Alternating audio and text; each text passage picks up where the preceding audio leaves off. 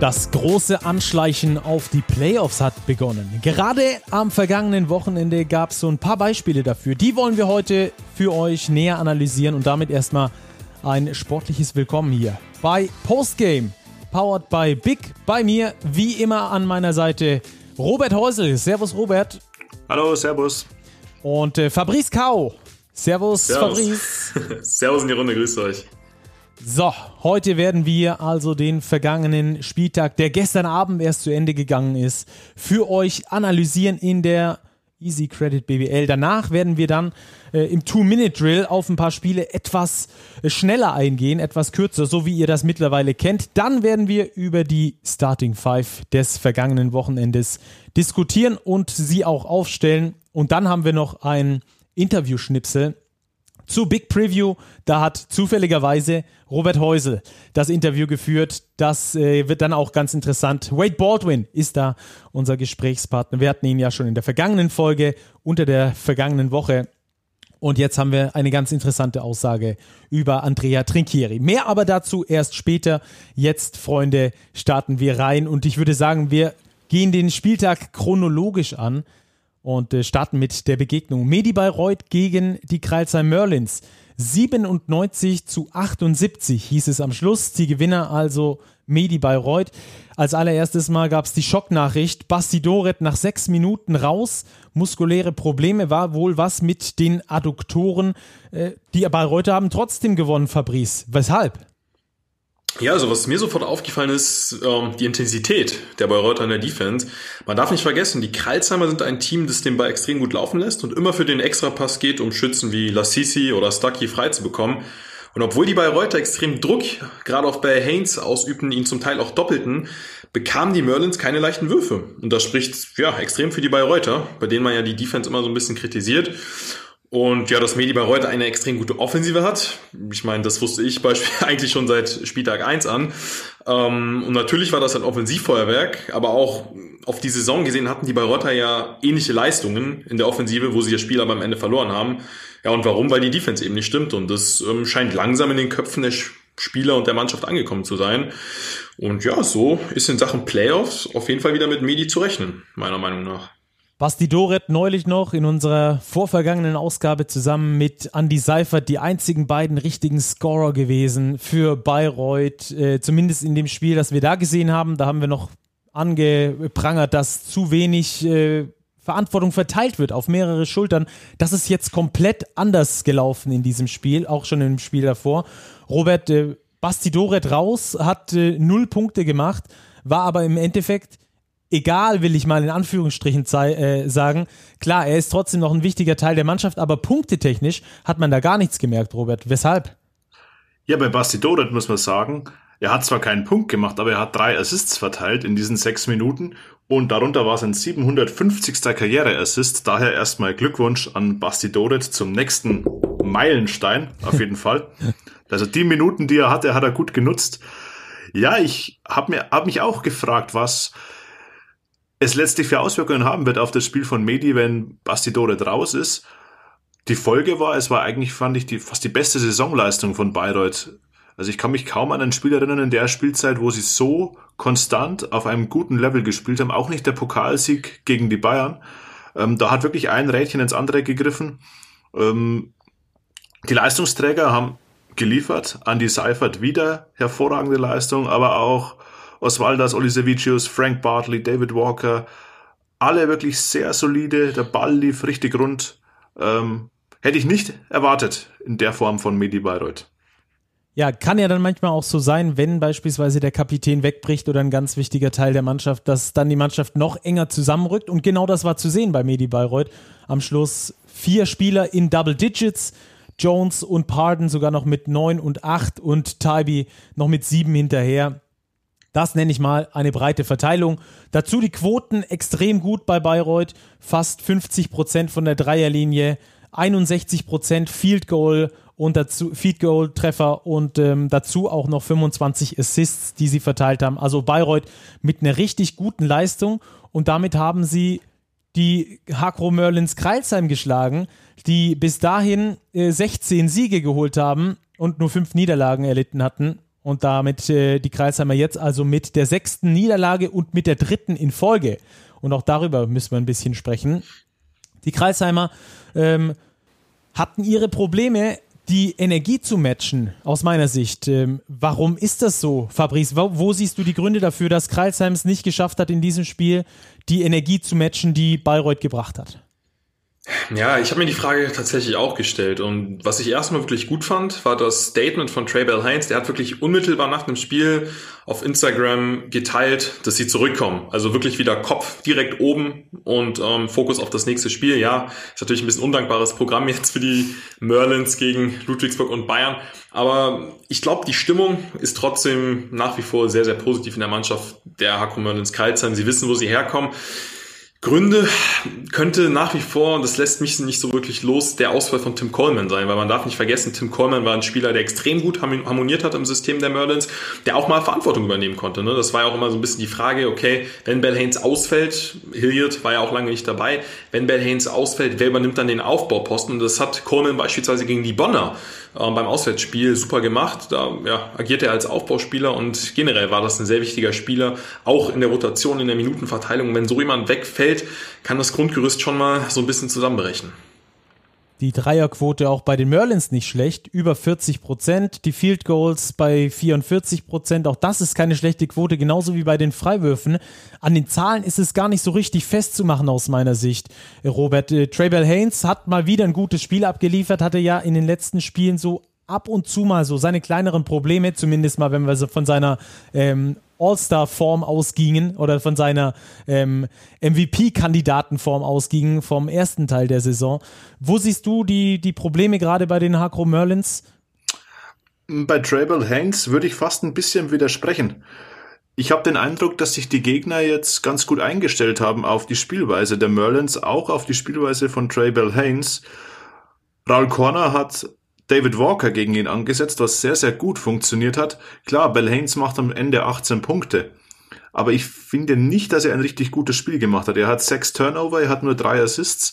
Also er hat relativ wenig Punkte kreiert für seine Mitspieler. Mein Eindruck war, dass das Spiel besser lief, als Nimrod Hilliard den Ball vorgebracht hat.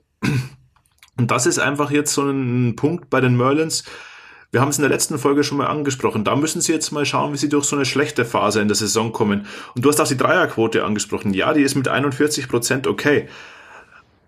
Aber 34 Versuche gegenüber nur 27 Zweierversuchen, da stimmt mir auch die Balance nicht so ganz. Ein Bogi Radosavljevic nimmt nur Dreier im ganzen Spiel. Der hat keinen Abschluss im Zweipunktbereich, kein einziger Abschluss am Brett. Da stimmt die Balance nicht so ganz oder stimmte die Balance nicht so ganz bei den Merlins. Vor allem, wenn man auch sieht, dass Derek Pardon bei Bayreuth zum Beispiel nur 18 Minuten gegangen ist, also da wäre am Brett bestimmt mehr möglich gewesen. Also da muss jetzt Thomas Isalo schauen, wie er damit umgeht, dass die gegnerischen Teams Trable Haynes vielleicht, ich will es jetzt nicht nennen, entschlüsselt haben, aber ihn natürlich als Schlüsselspieler ausgemacht haben und auf ihn ein besonderes Augenmerk legen. Die Merlins jetzt mit drei Niederlagen in Folge. Fabrice hat es schon gesagt, das Programm, das jetzt kommt, ist hart mit Ludwigsburg und Bayern. Aber das sind ähm, ja dann die Spiele, die du halt, ähm, an denen du dich auch rausziehen kannst aus so einer Mini, Mini, Mini-Krise. Also äh, Krise darf man da eigentlich nicht mal in, in, den Mund nehmen, aus so einem negativen Lauf, sie, den sie da gerade haben, mit diesen drei Spielen in Folge, die sie verloren haben. Jetzt haben die Merlins 16 Siege. Ähm, Fabrice, wie viele Siege brauchen die Merlins, um in die Playoffs zu kommen? Oder sind sie dafür schon qualifiziert aus deiner Sicht? Ich denke, sie sind bereits qualifiziert. Da dürfte, also da müsste, da müsste es schon mit dem Teufel zugehen. Aber ähm, ja, ich hatte es ja eben auch schon mal gesagt, die Stimmung, die dürfte nach wie vor gut sein in der Mannschaft. Und natürlich undankbares Programm jetzt gegen Ludwigsburg und gegen Bayern, aber auch da traue ich den Merlins zu. Ähm, Robert hat es eben angesprochen, die Dreier waren so ein bisschen das Problem gegen Bayreuth. Irgendwo sind das aber auch, ist es auch das, ähm, ja, wie soll man sagen, das, was die Merlins am Leben hält. Ich meine, wenn da ein paar mehr fallen, dann gewinnen sie das Spiel vielleicht sogar. Und ähm, ja, die Merlins sind generell ein Team, das nicht so gerne am Brett punktet. Klar, man hat mit McNeese immer so eine Alley-Anspielstation, aber ich sag mal, an einem guten Tag von außen schlagen die Merlins jedes Team und das ist halt so ein bisschen ihre Waffe, bei der es gerade so ein bisschen hapert. Ja, ihr Ball-Movement war auch schon mal besser. Wenn man jetzt das Spiel gegen Bayreuth nimmt, Aber ich denke, die Merlins werden da rauskommen, sie werden in die Playoffs kommen und ich meine, irgendwo der Anspruch eines Top-Teams ist es nun mal auch, gegen die Großen zu gewinnen und früher oder später hätten sie auch gegen, dann sowieso gegen Bayern, Ludwigsburg, wenn es dann in die Playoffs geht, spielen müssen. In den Playoffs sind es dann sogar, ist es dann sogar eine Best-of-Five-Serie. Also wenn du um den Titel mitspielen willst, musst du sowieso gegen die Großen spielen. Ja, mhm. und ich glaube, die Merlins würden von sich selbst nie behaupten, dass sie um den Titel mitspielen. Sie wollen erstmal ihre allererste Postseason, jetzt mal ausgenommen vom Finalturnier, das wir in der vergangenen Saison hatten, in ihrer ähm, Vereinsgeschichte. Ähm, Robert, wir hatten das Thema heute Anschleichen auf die Playoffs genannt und da war natürlich oder ist natürlich Medi Bayreuth auch eine große, ein, ein großer Faktor, dass wir das Ganze so genannt haben. Die Bayreuther jetzt mit acht Siegen, 14 Niederlagen, äh, aber trotzdem noch in Reichweite der Playoffs. Wie siehst du denn die Chancen von Bayreuth? Ja, sie sind in Reichweite der Playoffs. Ich sehe sie am Ende in der Endabrechnung nicht in den Playoffs. Ich glaube immer noch, dass da die acht Mannschaften stehen werden, die auch jetzt momentan da stehen. Wobei man sagen muss, man muss ein bisschen abwarten, was die Hamburg Towers machen. Die haben momentan zwei respektive drei Spiele weniger als die Konkurrenz. Momentan zehn Siege auf dem Konto. Bamberg steht bei 10 zu 11 spielen jetzt dann demnächst gegen Bonn. Da könnte Bonn bis auf einen Sieg ranrücken. Also vielleicht kommt noch Bewegung rein. Persönlich glaube ich aber, dass die Mannschaften, die aktuell oben stehen, dann auch in die Playoffs einziehen werden.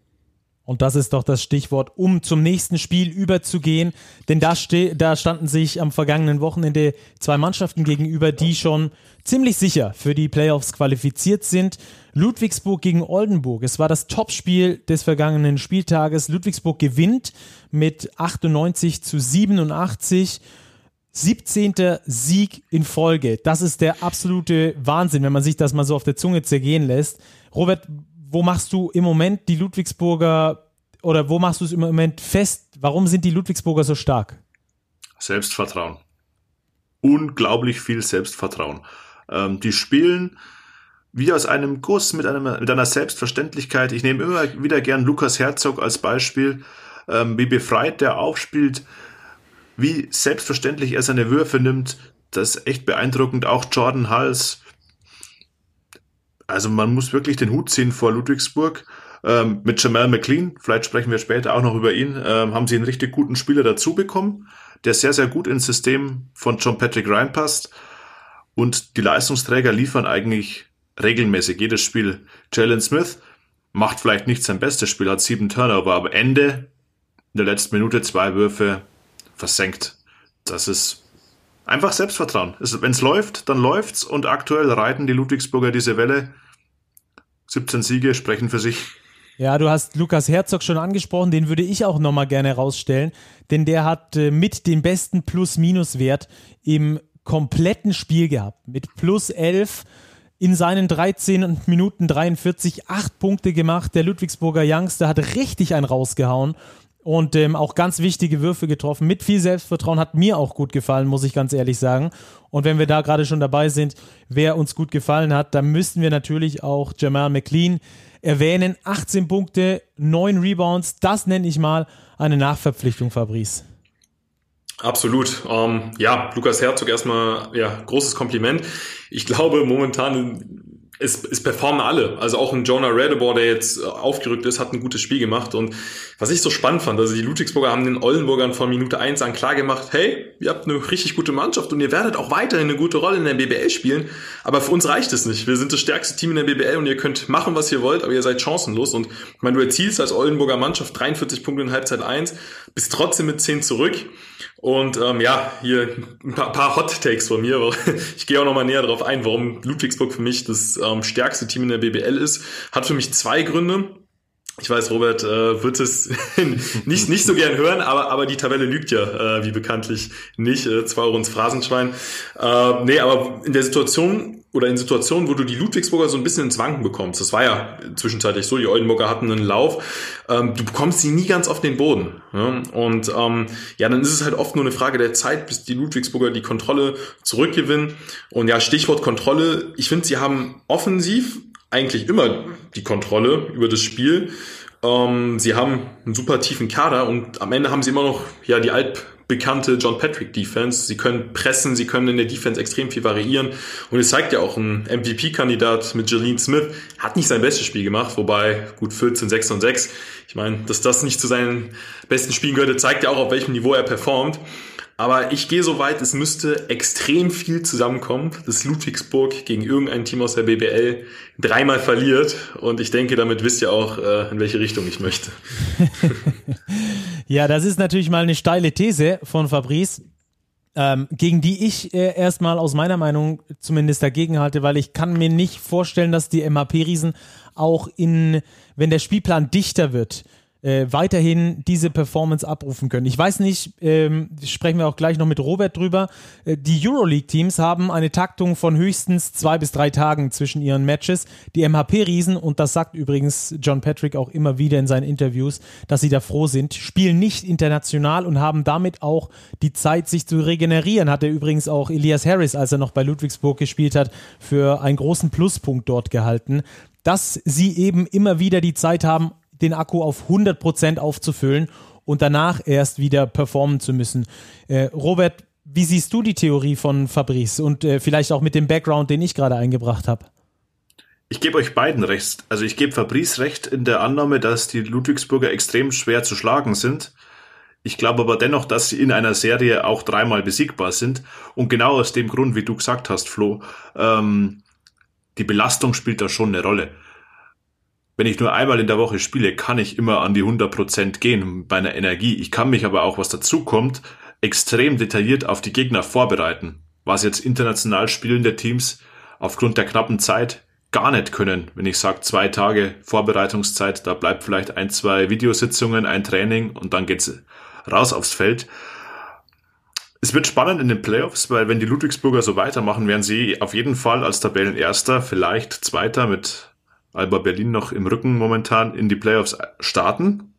Sie sind schwer zu schlagen. Ich glaube aber, dass sie in den Playoffs geschlagen werden. Nämlich entweder von Alba Berlin oder von Bayern München, weil ich da einfach noch mehr Qualität sehe und, wie du gesagt hast, die Belastung ist weniger und dann glaube ich, dass auch die, die taktischen Mittel von Alba und Bayern noch mehr Möglichkeiten hergeben, um gegen dieses Ludwigsburger System erfolgreich zu sein. Ja, auch ähm, bin ich auch bei dir im Hinblick darauf, äh, dass beispielsweise auch jetzt wieder Jalen Smith mit 35 Minuten und Jordan Hals mit fast 37 Minuten wieder sehr lange gegangen sind, sehr viel gegangen sind. Das ist, glaube ich, dann in so einer Serie, die dann alle drei Tage ausgespielt wird, auch nicht unbedingt ähm, möglich, dann so äh, Turbo zu geben. Aber Fabrice äh, deine, äh, deine äh, Prediction ist auf jeden Fall notiert und äh, sollte es dann in den Playoffs soweit kommen, gebe ich dir auf jeden Fall. Rüber. Genau, und dann äh, sollte es tatsächlich so kommen, dann gebe ich dir gerne auch ein Bier aus. Ähm, nehme, nehme ich dankend an. dann lass uns noch kurz über Oldenburg sprechen. Braden Hobbs, ähm, für mich der beste Spieler auf äh, Oldenburger Seite, zumindest zwischenzeitlich, hatte da in einer Sequenz vier Dreier in Folge reingeschossen, als sie schon minus 18 waren und sie so wieder rangeführt. Äh, warum hat es nicht ganz gereicht oder wo siehst du niveautechnisch im Moment die Oldenburger, wenn wir auf die Tabelle gucken, Fabrice? Ja, ist so ein bisschen schwierig. Also bei Oldenburg sind irgendwie nach wie vor ein Top-Team. Also sie gewinnen die Spiele gegen die Teams von unten, auch mit einer ja, gewissen Leichtigkeit. Aber ich habe immer so das Gefühl, für die Teams von ganz oben reicht es dann doch nicht. Ist so ein bisschen schwierig zu, zu sagen, warum, weil der Kader gibt es eigentlich schon her. Der Kader gibt ja auch Vari äh, Variabilität und Flexibilität. Ähm, ob es ein Hornsby ob es ein Hobbs äh, ist, ähm, Schwedhelm, Paulding. Also du hast wirklich gute Spieler. Mahal Balsic vielleicht auch nicht mit seiner besten Partie, wobei 11, 7 und 8 trotzdem super Zahlen. Ist so ein bisschen schwierig. Könnte man vielleicht darüber diskutieren, ob die Rollenverteilung im Team ähm, ja nicht so ganz klar ist, weil Braden Hobbs jetzt in Spielen zuvor nicht unbedingt der war, der übernommen hat. Ist ein bisschen schwierig. Bei Ludwigsburg hast du mit äh, Jeline Smith ja, deine klare First Scoring Option, wobei ich die Ludwigsburger dann doch nochmal qualitativ besser aufgestellt finde. Finde ich sehr interessant zu diskutieren, warum es bei den Oldenburgern vielleicht dann doch nicht wie ganz oben reicht. Obwohl sie ja trotzdem gut dastehen. Ein Problem bei den Oldenburgern, ja, ich glaube, wir haben über die Point Guard Position mit Braden Hobbs schon gesprochen. Diese Mischung Phil Pressey, Braden Hobbs sehe ich ein bisschen kritisch. Braden Hobbs hat gezeigt, er ist ein unfassbar talentierter Offensivspieler, hat aber defensiv seine Probleme. Bei Phil Pressey sehe ich es andersrum. Den finde ich defensiv relativ solide. Als Starting Point Guard ist er mir offensiv aber zu ungefährlich. Und dann ist es halt immer schwierig für Mladen Drijancic da die richtige Mischung zu finden. Welchen Point Guard spielt er wann? Das kam jetzt in dem Spiel gegen Ludwigsburg extrem zur Geltung. Spielt er mit Braden Hobbs, bekommt er offensiv sein Scoring, hat aber defensiv Probleme. Spielt er Phil Pressey, kann er vielleicht die Ludwigsburger defensiv stoppen, erzielt aber vorne zu wenig Punkte. Und ja, das könnte wirklich so ein Faktor werden in den Playoffs auch für Oldenburg.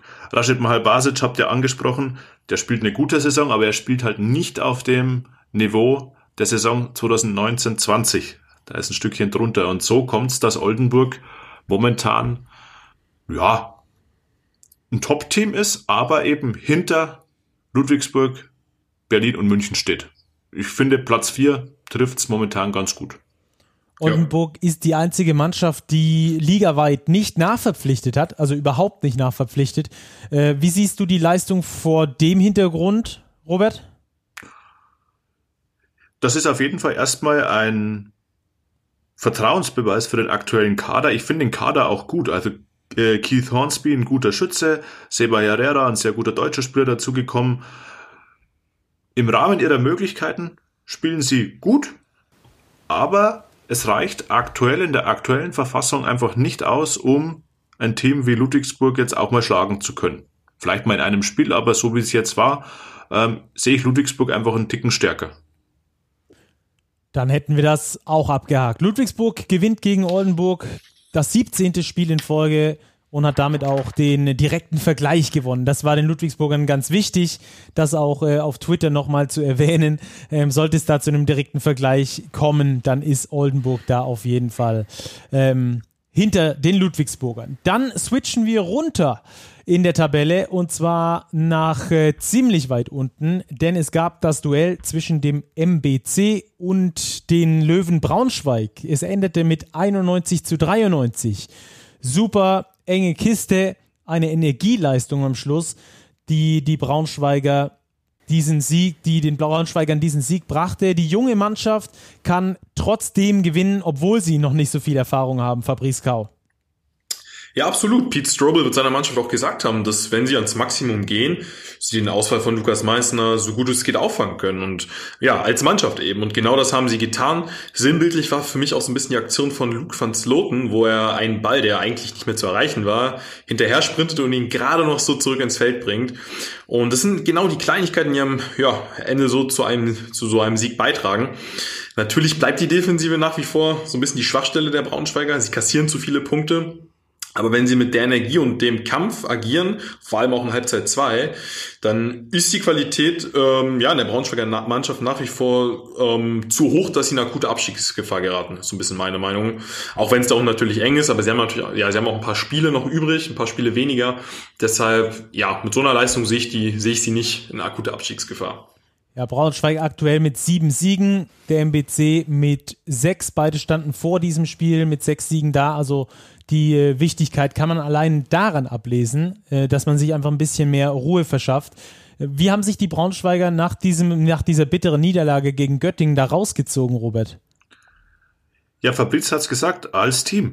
Und das war wirklich wichtig, glaube ich, für diese junge Mannschaft, dass sie sehen, sie können auch auswärts so ein knappes Spiel gewinnen, auch nach einem Rückstand. Also ich meine, der MBC hat in der ersten Halbzeit schon mit elf Punkten geführt man weiß, dass der MBC gut scoren kann, aber die Löwen haben nicht aufgehört zu spielen. Gewinnen das dritte Viertel 30 zu 15. Ganz großer Anteil oder einen ganz großen Anteil daran hatte auch Garay Seb. Der hat zwar null Punkte, der hat aber Quinton Hooker richtig Dampf gegeben im dritten Viertel und somit diese Wende eingeleitet. Und das, glaube ich, gibt der jungen Mannschaft einfach Selbstvertrauen. Fabrice hat auch gesagt, Luke van Sloten, richtig gutes Spiel. Äh, Gavin Schilling, ich glaube, es war sein Career High oder zumindest Season High in dieser Saison. 20 Punkte. Karim Jallo ist wieder da mit 19 Punkten. Lukas Wang scored 9 Punkte. Also es ist schön zu sehen, dass diese jungen Spieler sich jetzt auch wirklich mit einem Sieg belohnt haben. Gavin Schilling, Karim Jallo und Luke van Sloten drei von vier Topscorern von Braunschweig äh, mit deutschem Pass, junge deutsche Spieler, die sich entwickeln und ähm, entwickeln möchten, das ist hier auf jeden Fall rauszustellen. Und den vierten im Bunde, das ist äh, einer, der hat zwar keinen deutschen Pass, der ist aber auch noch nicht lange in der Liga und hat trotzdem richtig gut performt. Das ist Velitska. 28 Minuten, 18 Punkte aufgelegt, Plus-Minus-Wert von plus 7, der zweitbeste in seiner Mannschaft. Das ist ein super interessanter Spieler, äh, Fabrice. Absolut. Also mich hat er deshalb beeindruckt. Natürlich, seine Zahlen sind das eine. 18 Punkte, 6 Rebounds, 8 Assists. Ähm, gut, 4 Turnover, aber er hat auch viel gespielt, 28 Minuten. Aber mit was für einer Ruhe er die Mannschaft getragen hat. Er ist 21 Jahre alt. Also das habe ich selten gesehen. Also das ist ein Spieler, weiß nicht, ich glaube, den Namen wird man in naher Zukunft, ob es hier in der Liga ist oder wer weiß, wo die Reise für ihn hingeht. Aber das ist ein Name, den wir wahrscheinlich in Zukunft noch hören werden. Jahrgang 99, also Adams Velitska, der Litauer, der jetzt für die Löwen Braunschweig auf Korbjagd geht. Äh, Robert, lass uns rüber switchen zum MBC. Die äh, hätten diesen Sieg genauso dringend brauchen können. Aber äh, wenn wir da auf die Stats gucken, dann besteht der MBC aus zwei Spielern. Das ist einmal Hooker und einmal Michalak. Ist es mehr für dich? Ja, schwierig. Der Blick auf die Stats verrät das der MBC, ja, irgendwie sagen wir jede das Woche dasselbe. Sie spielen offensiv gut, wollen scoren, scoren auch, aber sie sind defensiv einfach zu anfällig und es kann halt eigentlich nicht sein, dass sie sich durch diesen, diesen Druck, den die Löwen im dritten Viertel machen, so den Schneid abkaufen lassen. Da sind wir dann auch jetzt ein bisschen bei, bei den anderen Spielern. Cat Barber, hm, noch nicht so richtig angekommen. Alex Marella unterm Korb relativ blass. Also in diesem Spiel waren es tatsächlich eigentlich wirklich nur Hooker und Michalak, die da richtig Akzente gesetzt haben. Und das reicht halt am Ende dann knapp nicht. Also der MBC steht jetzt in der Tabelle deshalb hinter den äh, Basketballlöwen Braunschweig, hat zwei Spiele weniger als Gießen und schon zwei Siege mehr als Gießen, die auf dem 17. Äh, Platz stehen, auf dem Abstiegsplatz stehen. Äh, Fabrice, wie schätzt du die Chancen für den MBC ein, in der Liga zu bleiben?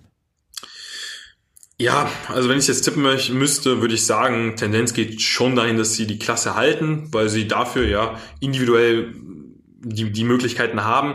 Ähm, was Robert eben gesagt hat ähm, bezüglich Hooker und Michalak, das sind halt die Spieler, die immer abliefern, aber die, von den anderen muss dann einfach mehr kommen. Deswegen hat man sich mit Washington und Barber verstärkt, aber so wirklich, ja, laufen tut es noch nicht. Es sind die altbekannten Probleme, die Defense. Ich denke, es werden jetzt wichtige Spiele, die kommenden ähm, für den MBC und dann wird sich herauskristallisieren, ob sie vielleicht doch nochmal ähm, ja, eine Abwärtsspirale rutschen, ob Gießen nochmal Druck ausüben kann, ob Fechter nochmal Druck ausüben kann. Stand jetzt glaube ich eher nicht, aber durch sind sie auf jeden Fall noch nicht. Der MBC mit zwei Siegen aus den letzten zehn Partien und ähm, deswegen da nach wie vor in äh, ja so ein bisschen äh, Abstiegsgemurmel, würde ich es mal sagen. Es ist keine ja. wirkliche Abstiegsangst beim MBC, denn äh, mit Gießen und Fechter sind dann doch zwei Mannschaften dahinter, von denen jetzt auch nicht unbedingt zu erwarten ist, dass die nochmal sechs, sieben Spiele gewinnen. Trotzdem äh, wird es da etwas äh, ruhiger werden, wenn der MBC mehr Spiele gewinnen kann. Ähm, aber das äh, gilt, glaube ich, für jede andere Mannschaft, die da mhm. unten im Moment steht. Auch der MBC verliert also gegen Braunschweig 91 zu 93 und äh, bleibt damit weiterhin auf Tabellenplatz 16. Dann switchen wir zu einem Spiel rüber, das äh, super äh, intensiv war. Ein Wahnsinnsspielverlauf, denn Göttingen hat schon mit 20 Punkten geführt und verliert am Ende trotzdem noch mit 89 zu 93. Das nenne ich mal einen krassen Spielverlauf, Robert. Ja, aber vor allem, wenn man bedenkt, wann Göttingen mit 20 Punkten geführt hat. Das war nach Spielminute 29, kurz vor Ende des dritten Viertels. Ähm, Coach Rul Moors war mehr als bedient nach der Partie. Das Spiel darfst du einfach nicht mehr verlieren. Unter keinen Umständen. Also auch nicht gegen eine Frankfurter Mannschaft, die offensiv ja jetzt nicht zu den stärksten in der Liga gehört. Lässt du dir 31 Punkte im letzten Viertel einschenken das war eine bittere Pleite, eine bittere Pille für die Olden, äh, für die Oldenburger, sage ich schon, für die Göttinger. für Frankfurt natürlich Hut ab. Also nach einem Spiel, in dem eigentlich lange nichts lief, die ersten drei Viertel allesamt verloren, so zurückzukommen, das gelingt nicht alle Tage. Ja, die Frankfurter, ich muss dich korrigieren, Robert, haben das äh, Startviertel gewonnen mit 26 zu 21, aber sei es drum, die lagen auf jeden Fall schon mal minus 20 hinten und drehen das dann stimmt. das Spiel noch äh, auf äh, die andere Seite und holen sich da also einen Sieg. Auch die starten jetzt so einen kleinen, ja, äh, ein kleines Anschleichen auf die Playoffs. Da sprechen wir gleich nochmal ein bisschen intensiver drüber, aber gerade über die Frankfurter beziehungsweise über bestimmte Personalien bei den Frankfurtern müssen wir unbedingt sprechen. Äh, Fabrice, da ist einer, der hat nur 13 Minuten gespielt, in diesen 13 Minuten 14 Punkte gemacht und in diesen 13 Minuten einen Plus-Minus-Wert von plus 22 aufgelegt hat. Ein junger Deutscher, Len Schormann, überragende Leistung. Absolut. Also mich freut das unfassbar für Len Schormann. Müsste man mal nachschauen, ob es sowas überhaupt mal gab. Also dass jemand ja in so kurzer Spielzeit für so hohes Plus-Minus gesorgt hat. Dazu auch noch selbst 14 Punkte erzielt hat, vier Rebounds. Also wirklich Hut ab vor dieser Leistung. Matt Mobley muss man natürlich auch erwähnen, weil ohne Matt Mobley läuft es einfach nicht. Wieder 29 Punkte. Also ja, für mich geht das schon. Ja, ob es in Richtung MVP geht, ist so ein bisschen die Frage. Da sehe ich Jalen Smith vielleicht noch so ein bisschen über ihm, weil die Ludwigsburger besser dastehen. Aber ja, was wären die Frankfurter ohne Matt Mobley in dieser Saison? Nein, sie sind natürlich, sie haben auch so äh, ein gutes Team. Sie haben viele Spieler, die ja jetzt gerade auch für den zum, zum Erfolg beitragen. Ob es ein Gudmundsson ist, ein Contest Robertson, wie du es eben gesagt hast, der auf der 4 gestartet ist. Also wirklich, es ist eine Einheit, es ist eine Mannschaft, aber es ist schon beeindruckend, was Matt Mobley in dieser Saison leistet. Also wirklich Hut ab. Ja, du sprichst äh, zwei ganz interessante Themen an. Bei den Frankfurtern hat sowohl Konsti Konga gefehlt aufgrund einer Schulterverletzung, der hat sich zwar mit aufgewärmt, konnte dann aber nicht spielen, als auch Rashid Moore. Und der ist ja eigentlich äh, der gesetzte Power Forward bei den Frankfurtern. Also hat ähm, Sebastian Gleim einfach mal umdisponiert und äh, tatsächlich Q Robin, äh, Tess Robertson auf der 4 spielen lassen mit einem Meter 98. Äh, das ist, glaube ich, auch nicht ganz selbstverständlich. Ähm, Robertson mit einer durchschnittlichen Partie von den Werten her zumindest, aber hat wie immer Energie gebracht und dass dann sich in Frankfurt die Spieler entwickeln können, finde ich, zeigt einmal mehr das Beispiel von Len Schormann, der einfach eine Wahnsinnspartie abliefert und vor allem nicht nur statistisch, sondern Robert, er hat auch die Wende eingeläutet in diesem Spiel. Eben, das wollte ich gerade sagen. Das ist eigentlich noch viel wichtiger. Ähm, zu dem Zeitpunkt, als Göttingen schon 20 vor war, trifft Len Schormann Ende des dritten Viertels in der letzten Minute zwei Dreier. Beide aus der linken Ecke, unter anderem auch den Buzzerbeater zu Ende des dritten Viertels und hat Frankfurt da überhaupt erst wieder in Reichweite gebracht. Das ist schon wirklich aller Ehren wert. Und du hast Coach Sebastian Gleim angesprochen. Auch ihm, finde ich, muss man ein Riesenkompliment machen, was er aus der Mannschaft rausholt. Die Mannschaft hat jetzt neun Siege und ich finde rein vom Personal her überperformen sie. Da sehe ich sie eigentlich schwächer aufgestellt als eventuell Bonn, als auch Bayreuth von der individuellen Qualität der Spieler. Also das, was da geleistet wird in Frankfurt, ist wirklich gut. Ähm, und jetzt sind sie tatsächlich schon einen Sieg an Bamberg ran, an Platz 8. Also auch hier haben wir ein Team, das sich heimlich still und leise da ein bisschen an die Playoffs anschleicht. Schaffen sie es? ja, ich bleibe bei meiner Meinung von vorher. Ich glaube nicht. Also ich glaube, dass Hamburg und Bamberg ähm, da nochmal besser sind als Frankfurt, Bonn und Bayreuth und sich da den Playoff-Spot nicht mehr streitig machen lassen werden. Dann will ich noch gerne auf eine Personalie eingehen bei Göttingen. Nelson Weidemann hat dort äh, mal wieder ein bisschen mehr Minuten gesehen, knapp 13 Minuten, hat aber auch richtig gut abgeliefert. Zwölf Punkte gemacht, äh, war zwischendurch, ähm, hat er sich sogar so ein bisschen die Go-To-Guy-Rolle geschnappt im zweiten Viertel. Also fand ich sehr, sehr attraktiv, äh, wie er sich da äh, gegeben hat. Wo siehst du ihn, Fabrice? Ja, also wenn er so spielt, wird er hoffentlich weiterhin wichtige Minuten bekommen. Ich finde es, ja, aus Teamsicht natürlich so ein bisschen schade. Ich glaube, sonst, wenn, wenn Göttingen das gewinnt, wäre es der perfekte ja, Nachmittag für Nelson Weidemann gewesen. Ähm, ich hatte mir während des Spiels schon notiert, ähm, das hätte mir so ein bisschen die Karten gespielt. Ja, Göttingen, ich hatte es in der letzten Folge auch schon gesagt, scheint für diese Schicksalsspiele gemacht zu sein. Und ja, es sah ja auch wirklich danach aus, dass sie es gewinnen. Und das spielte mein, also oder zumindest dem, was ich vorbereitet habe, nicht so in die Karten, weil ich hatte dann schon aufgeschrieben, ja, Göttingen, schon wieder ein Schicksalsspiel, was sie gewonnen äh, haben, weil ich glaube, dann ja, hätten, hätte man sie rausnehmen können aus dem Abstiegsrennen. Ich sehe sie nach wie vor nicht als Abstiegskandidaten, weil dafür Fechter und und Gießen momentan immer noch zweit abgeschlagen sind. Aber ja, ist so, ein, ist so eine Niederlage, die so ein, in der Nachbetrachtung schon nochmal irgendwie ein bisschen bitter sein könnte.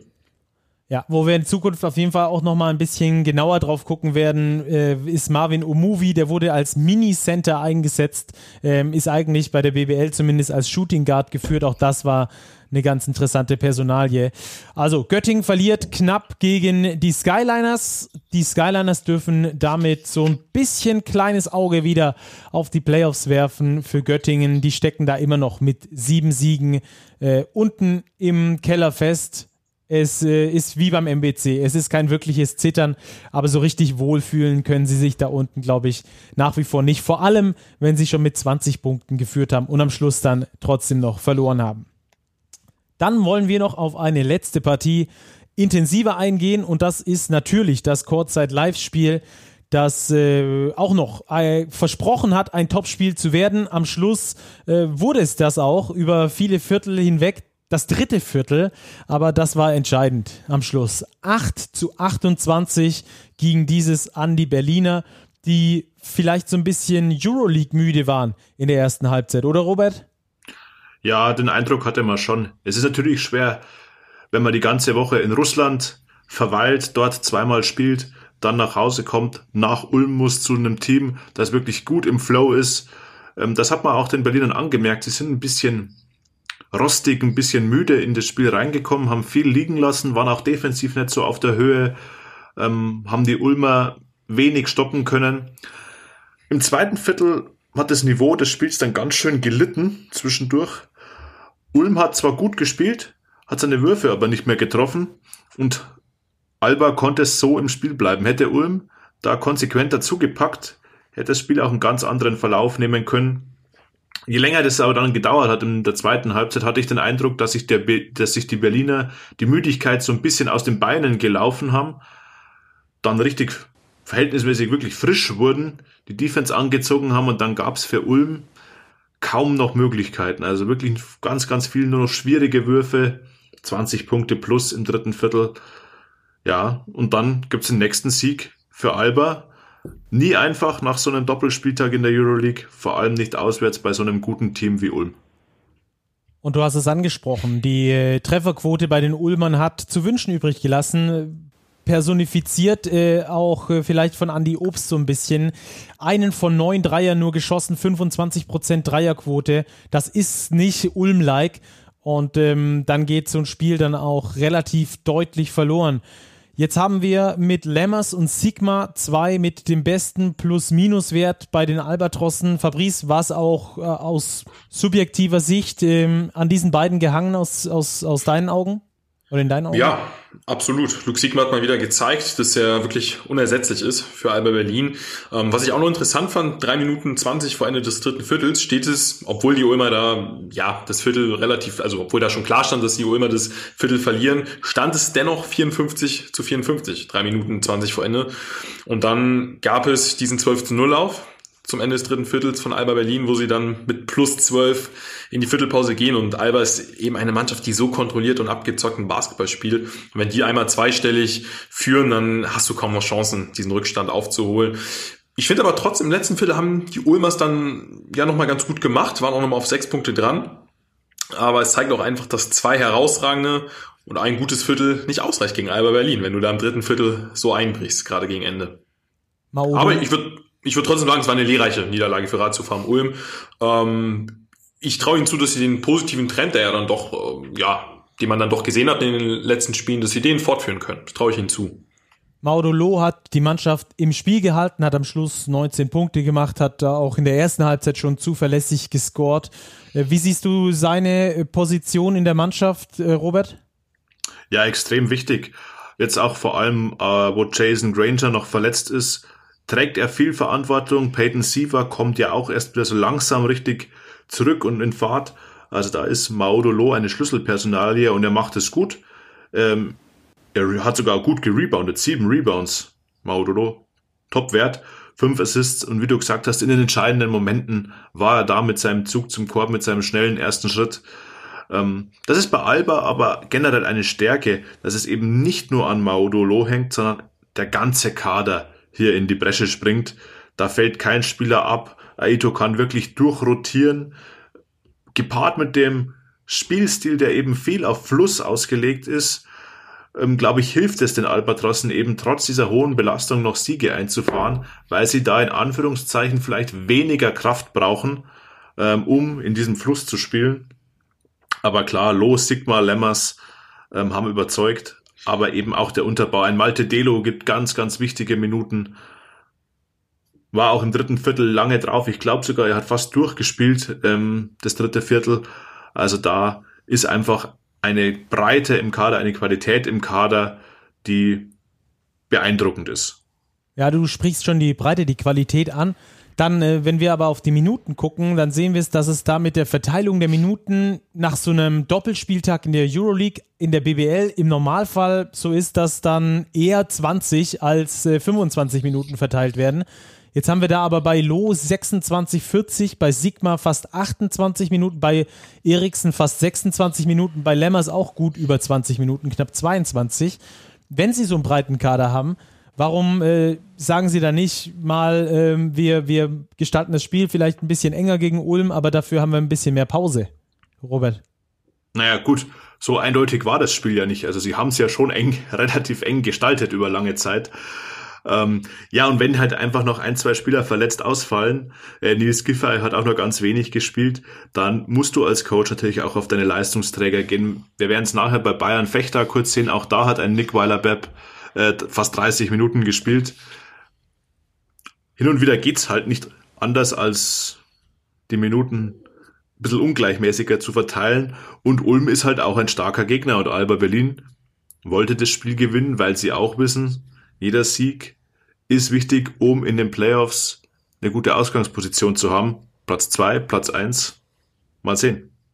Schauen wir mal, wo es für die Berliner hingeht. Die gewinnen auf jeden Fall ein schweres Auswärtsspiel nach einer sehr schweren Euroleague-Woche mit 84 zu 76 und äh, springen damit wieder auf Platz zwei. Sind jetzt also der erste Ludwigsburg Jäger. Dann haben wir noch zwei Spiele die wir im Two-Minute-Drill behandeln wollen. Wir sprechen über kein Spiel länger als zwei Minuten ab jetzt und starten mit Gießen gegen Bonn. Fabrice, Gießen gewinnt, äh, Gießen verliert 75 zu 92. Was war los?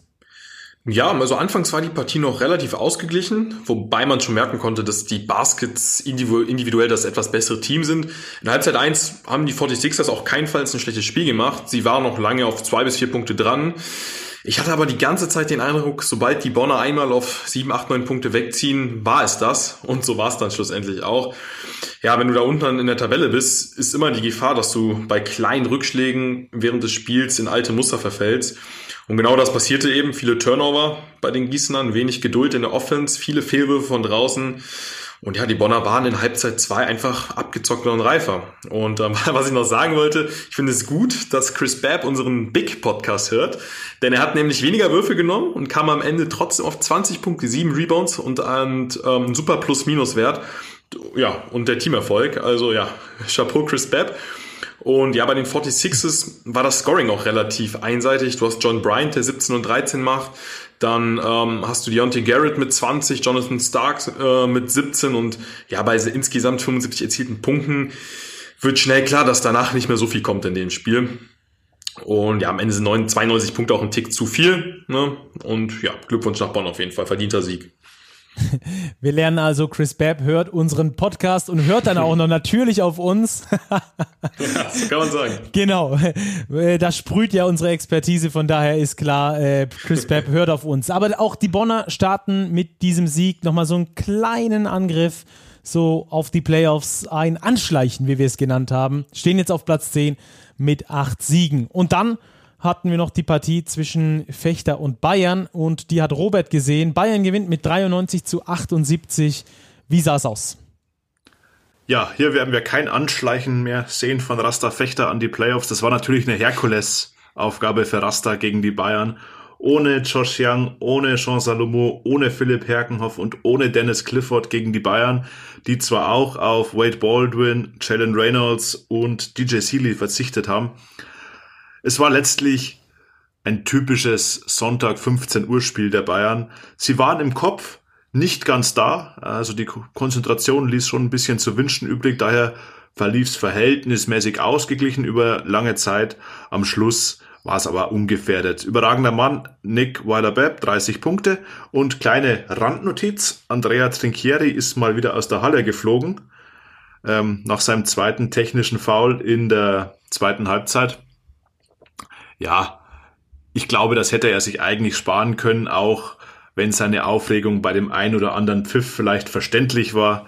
Ob es jetzt wirklich nötig war, sei mal dahingestellt. Aber ungefährdeter Sieg für die Bayern, für Fechter wird die Luft ganz, ganz dünn am Tabellenende. Also Tabellenletzter bleibt Fechter. Bayern holt sich am Schluss einen ungefährdeten Sieg und äh, steht damit zwischenzeitlich auf Platz 3 der Tabelle. Dann machen wir den Spieltag damit zu, dass wir noch sagen, dass Chemnitz gegen Hamburg ausgefallen ist wegen eines Corona-Falls bei den 99ers. Das wird dann irgendwann nachgeholt. Das Spiel wurde also verlegt. Und dann sind wir fertig mit diesem Spieltag, aber noch nicht Bamberg fertig mit haben diesem... wir vergessen. Ah, Bamberg haben wir noch vergessen. Das gibt's doch nicht. Ja, die wurden auch verlegt. Na, wurden die eigentlich verlegt? Die wurden schon vorab verlegt, Ja, oder? die wurden vorab verlegt. Deswegen hatte ich sie auch gar nicht, äh, nicht, äh, nicht noch auf dem Schirm hier. Aber der Hintergrund, warum das Spiel verlegt wurde, ist eigentlich schon verrückt. Wenn man ein Champions League-Spiel in Nürnberg zu absolvieren hat, im Mutationsgebiet, da unter extremsten Hygiene- und Sicherheitsvorschriften hinreist, aber man vorher schon weiß, dass man auf, nach der Rückfahrt in Quarantäne muss. Also über die Sinnhaftigkeit von diesem Spiel könnte man wahrscheinlich einen eigenen Podcast füllen. Aber gut. Das stimmt, das können wir dann ja vielleicht machen, ähm, wenn wir dann wissen, ob die Bambergers schaffen, weiterzukommen oder nicht. Die haben auf jeden Fall in Tschechien, in Nürnberg, in der Basketball Champions League gespielt. Äh, die Sinnhaftigkeit, äh, die dürfen andere bewerten. Wir äh, sagen hier nur, dass es auch verlegt wurde, das Bamberg-Spiel. So, aber dann machen wir den Spieltag tatsächlich auch zu und switchen jetzt rüber zu unserer neuen, beziehungsweise, nee, neu ist sie nicht, aber zu unserer nächsten Kategorie. Und zwar die Starting Five des Spieltages. Sowohl Fabrice als auch Robert äh, knallen ihre Starting Five raus und dann diskutieren wir das aus und am Schluss kommen wir zu einem Ergebnis zu den fünf besten Spielern dieses Wochenendes. Und dieses Mal, Robert, darfst du anfangen. Okay, gehen wir's durch. Ich gehe auf der Eins mit Maudolo. Bester Spieler beim Sieg von Alba Berlin gegen Ratio Farm Ulm. Wir haben gerade eben schon drüber gesprochen. Er hat die Mannschaft in den entscheidenden Momenten angeführt und war ein Schlüsselspieler zum Sieg. Dann habe ich auf der Zwei beziehungsweise eine Allzweckwaffe, wo wir ihn dann letztlich einsortieren, ist egal. Nick Weiler-Bepp, 30 Punkte, 5 Rebounds, 4 Assists beim Sieg der Bayern. Richtig gute Quoten, ganz stabile Leistung. Als dritten Guard, ja, da müssen, das müssen wir ausdiskutieren. Ich hätte gerne einen Frankfurter. Also entweder Matt Mobley mit seinen 29 Punkten, 16 davon im Schlussviertel, oder eben Len Schormann. Ich würde fast zu Len Schormann tendieren, weil der den Umschwung eingeleitet hat. Also gehe ich mit im Backcourt mit Lowe, Weiler Bepp und Schormann. Und auf den großen Positionen hm, Jamal McLean, Power Forward, kn ganz knapp vor Luke Sigma und auf der Center-Position Andy Seifert. Andi Seifert. Alles klar, ist notiert. Und jetzt Fabrice. Ja, auf Point Guard habe ich Anas Velitska notiert. Neues Gesicht in der BBL macht es super gut. Auch ja in einem sehr engen Spiel wichtig, äh, wichtige Rolle übernommen, Verantwortung übernommen, super abgezockt gespielt. Für mich auf jeden Fall verdient auf, äh, auf der Point Guard Position. Dann auf der 2 habe ich unseren neuen Fan, Chris Babb. Effektivität von 26 hatte ich auch noch notiert. Also auch, ja, wirklich sehr, sehr starke Partie von Chris Babb. Dann hatte ich das gleiche Dilemma wie Robert, konnte mich nicht zwischen Schormann und Mobley entscheiden. Ja, ich sag mal, ohne Mobley gewinnst du das Spiel nicht, aber ein Schormann, der da ja, solche Werte raushaut, müssen wir schon nehmen. Also ich, ich würde mich jetzt schlussendlich doch für Len Schormann entscheiden. McLean habe ich auch. Ich habe jetzt Sigma auf der fünften ähm, notiert, einfach weil er mal wieder gezeigt hat, wie unersetzlich er ist. Ist halt kein richtiger Fünfer, müsste man jetzt auch nochmal ausdiskutieren. Ich würde mich aber auch dazu überreden lassen, Andy Seifert zu nehmen, wenn es daran am Ende scheitert. Also nehmen wir mal Sigma in Klammern, aber ähm, ja, weil wir uns ja am Ende entscheiden müssen, würde ich dann auch mit Seifert gehen. So, dann haben wir Position 3, 4 und 5 eigentlich schon feststehen. Auf der 3 haben wir Len Schormann, auf der 4 Jamal McLean und auf der 5 Andy Seifert. Und ähm, dann müssen wir nur noch besprechen, was wir auf der Position 1 und 2 machen. Also beim Vergleich Nick Weiler-Bepp gegen Chris Bepp, die beiden Halbbrüder gegeneinander, da bin ich klar bei Nick Weiler-Bepp mit seinen 30 Punkten, ähm, war er der überzeugende Mann. Gegen Fechter hat er Bayern das Spiel gewonnen, von daher bin ich klar bei Nick Weiler-Bepp. Und auf dem Point Guard, äh, da dürft ihr euch gerne nochmal austauschen zwischen Maudolo und ah. Anas Velitska. Ja, Velitska hatte ich gar nicht auf dem Schirm jetzt ja. für die Starting Five. Aber wir, du hast schon recht, ist echt ein richtig interessanter Spieler. Und ich habe auch vorher gerade mal die Statistiken aufgerufen. Der gibt fast sechs Assists im Schnitt, also in seinen ja. vier Spielen bisher. Ja. In seinem jungen Alter, ich würde den fast reinnehmen. Vor allem, der hat Gardemaß, der hat 1,95 für einen europäischen Point Guard. Das ist sehr, sehr verheißungsvoll. Also da hast du mich auf eine gute Fährte gelockt. ja, und es war natürlich auch ein richtungsweisendes Spiel. Das, wobei, klar, man darf jetzt die Wichtigkeit von Röhm gegen Alba äh, ja auch nicht unter den Tisch fallen lassen, aber es war natürlich schon brisant, Braunschweig gegen MBC deswegen. Und weil er in dieser entscheidenden Phase eben so viel Verantwortung in seinen jungen Jahren übernommen hat, hat mich das wirklich überzeugt. Deswegen, Super. ja. Dann haben, wir, dann haben wir doch unsere Starting Five. Auf der 1 Anas Velitska von den Löwen Braunschweig, auf der 2 Nick Weiler-Bepp, auf der 3 Len Schormann von den Fraport Skyliners, auf der 4 Jamal McLean, der im Spitzenspiel abgeliefert hat, 18 und 9 und auf der 5 haben wir Andy Seifert, der mit Bayreuth gewonnen hat. Das ist also unsere Starting 5, die wir diese Woche äh, festgelegt haben, die Top 5 Spieler beziehungsweise jeweils den Top-Spieler auf seiner Position vom vergangenen Wochenende. Und dann bleibt uns jetzt eigentlich nur noch unsere letzte Kategorie, Big Preview. Robert, du hast mit Wade Baldwin gesprochen über Andrea Trinchieri und was dabei rausgekommen ist. Das könnt ihr im aktuellen Heft lesen bei uns in, im Big Magazin. Aber wir haben eine Tonaufnahme von einem kleinen Interviewschnipsel, das sehr, sehr interessant ist. Und ich würde sagen, let's go! I think he has a different relationship with every player on the team. Uh, when you look around after games, after practices, he'll pull people aside and have one-on-one conversations with with them, and I think that's what's making our season special because he can connect with different players different ways. He he might not know he might know with me. You don't need to yell and scream at me because my personality is more of the come to the side, let me talk to you, let me you know, let me come to you and be comfortable with you and say this, this, and this. But with Nick or Paul's personality, it's I need more from you. I need to yell at you, and that causes them to produce more and get out of what he wants. So everybody's personality is different, and I like that. We have a coach that recognizes that. You work in a job or you go to school, not everybody is the same person. This person might not be able to write as well, but this person might be able to read better or this person's more artistic.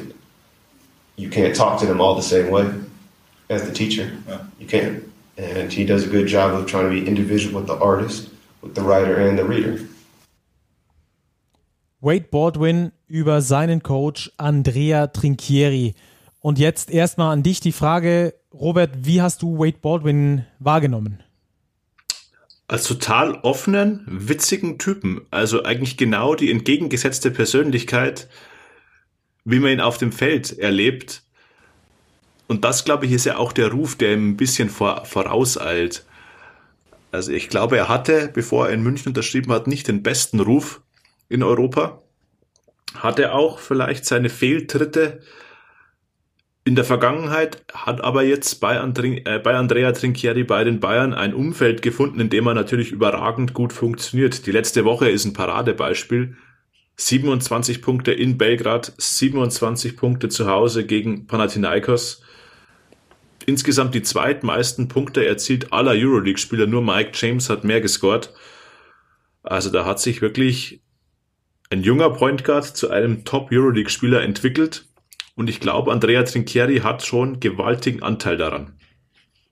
Das alles gibt's zu lesen im aktuellen Heft in der Big. Also Geht ran an den Kiosk, holt sie euch, wenn ihr nicht sowieso schon Abonnenten seid und schnappt euch das Ding. Sehr, sehr interessant. Ich durfte es auch schon lesen. Also von daher äh, spreche ich da durchaus aus Erfahrung. Dann lass uns noch ganz kurz den Schuh zubinden mit Andrea Trinchieri, wenn wir jetzt eh schon dabei sind. Zwei Ts in Fechter. Ähm, plumpe Frage, muss das sein?